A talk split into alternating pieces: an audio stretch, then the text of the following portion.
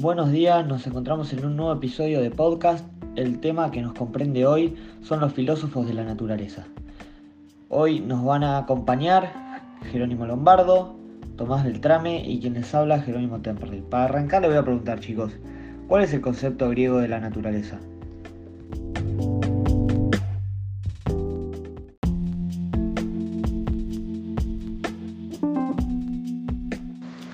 Para este concepto tenemos dos definiciones. La primera es que es el conjunto de seres que pueblan el universo, sin incluir las cosas producidas por el hombre. Así, la naturaleza se entendía globalmente en su conjunto y decimos que se degrada, empobrece, contamina, etc. Es sinónimo de totalidad del universo.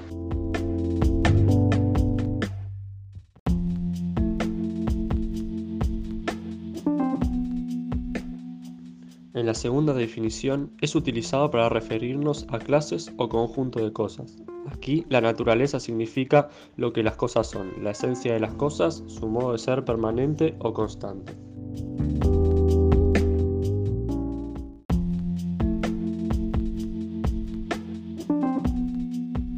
Y ahora les pregunto, ¿qué características y rasgos los griegos atribuían a la naturaleza?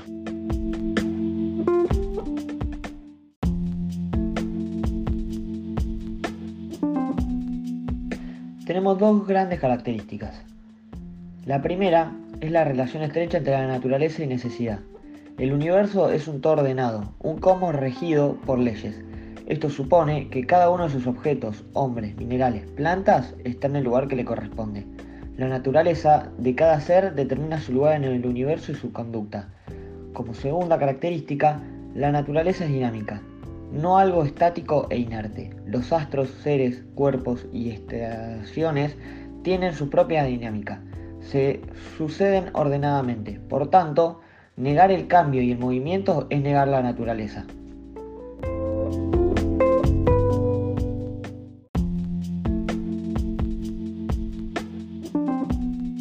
Ahora, chicos, les pregunto, ¿cuáles son los filósofos griegos de la naturaleza?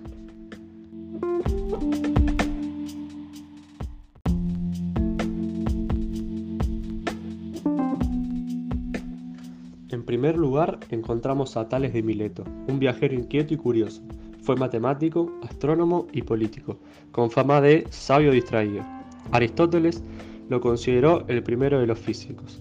De su pensamiento filosófico decía que todo se debía al agua, ya que este elemento nos permite explicar los cambios sucesivos de todas las cosas gracias a su condensación o a su capacidad de optar una forma líquida, sólida o gaseosa.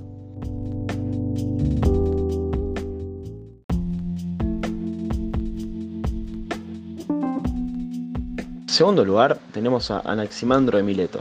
Seguramente fue discípulo de Tales, fue el primero en escribir un libro sobre la naturaleza y emprendió incluso expediciones de investigación, ideó métodos para determinar la distancia y el tamaño de las estrellas y afirmó que la Tierra es esférica y ocupa el centro del mundo. Significa lo ilimitado infinito, de donde parten todas las cosas y por donde pasan un ciclo vital en el que los seres se derivan unos de otros.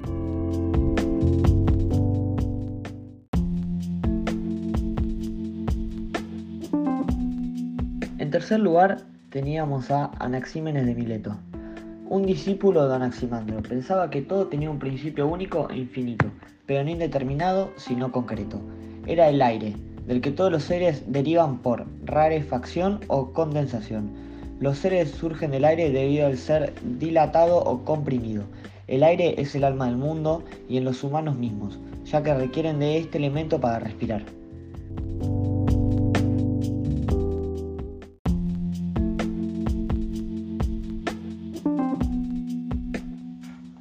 Respecto a Pitágoras, nació en Jonia, en la isla de Samos, hacia el 572 a.C. Conoció probablemente el Anaximandro de Mileto.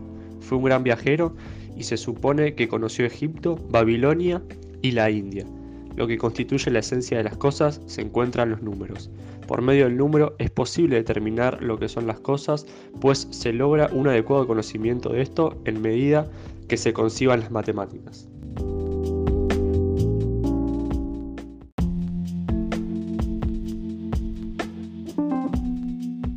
Por último, tenemos Heráclito, alguien sobre quien apenas tenemos noticias sobre su vida. Era apodado el Oscuro por el carácter enigmático de sus afirmaciones y se dice que conoció el pensamiento de los filósofos Mileto y el de Pitágoras.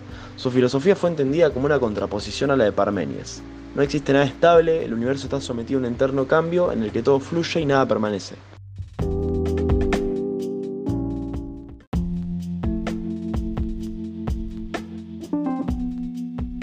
Bueno, Jero, Tommy, les agradezco muchísimo por haber venido un ratito a nuestro nuevo episodio de podcast y que nos puedan haber contado sus conocimientos acerca del tema.